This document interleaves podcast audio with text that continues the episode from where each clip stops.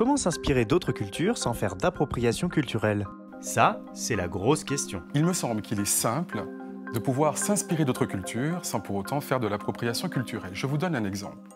Si euh, je suis blanc et que je décide d'avoir une coiffure euh, rasta avec des locks, il n'y a pas de problème.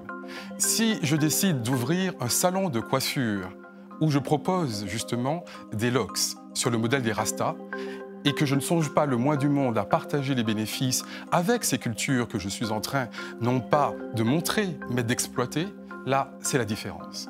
Donc il y a une différence entre appropriation culturelle et métissage culturel.